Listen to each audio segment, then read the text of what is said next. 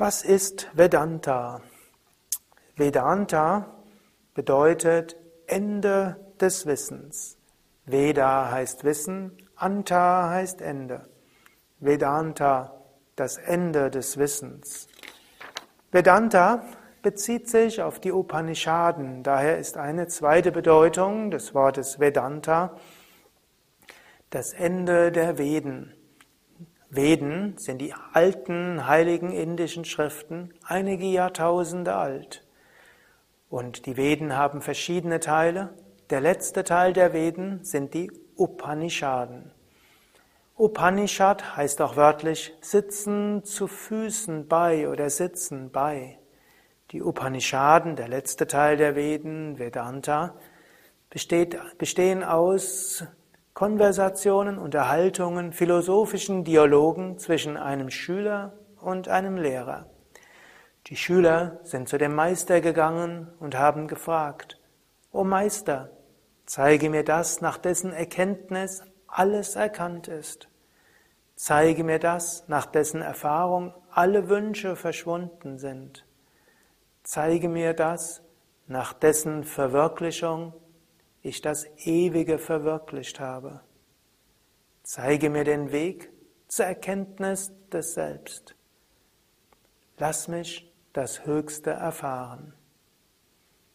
Und so haben die Schüler der Upanishaden die Meister mit tiefsten Fragen konfrontiert. Und die Meister haben geantwortet. Sie haben die Schüler auch auf die Probe gestellt, schwere Prüfungen ihnen gegeben, ihre Ernsthaftigkeit überprüft, ihnen Aufgaben gegeben, die die Schüler erstmal sehr schwierig fanden. Aber die Schüler der Upanishaden waren ernsthaft. Ihnen ging es um die Antworten auf diese Fragen. Sie wollten das Ende des Wissens erfahren, Vedanta, Sie wollten die höchsten Wahrheiten nicht nur intellektuell beantwortet bekommen, sondern tief in ihrer Seele ergründen, erfahren, verwirklichen. Und so ist Vedanta der Weg zum höchsten Wissen zu kommen. Mehr Informationen auch über Vedanta, über Meditation, auch und gerade wie du Yoga vom ganzheitlichen Standpunkt aus üben kannst, auf unseren Internetseiten www.yoga-vidya.de. Und natürlich fällt es am leichtesten, sich mit besonders tiefen Fragen des Lebens zu beschäftigen, wenn man ein paar Tage weg ist von zu Hause in einer besonders spirituellen Umgebung.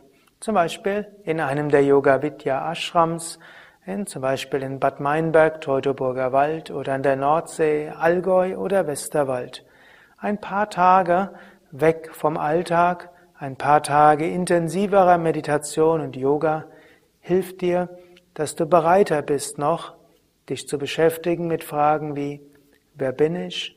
Wohin gehe ich? Was ist wirklich? Was ist unwirklich? Was ist das höchste Ziel des Lebens? Und wie kann ich es erfahren?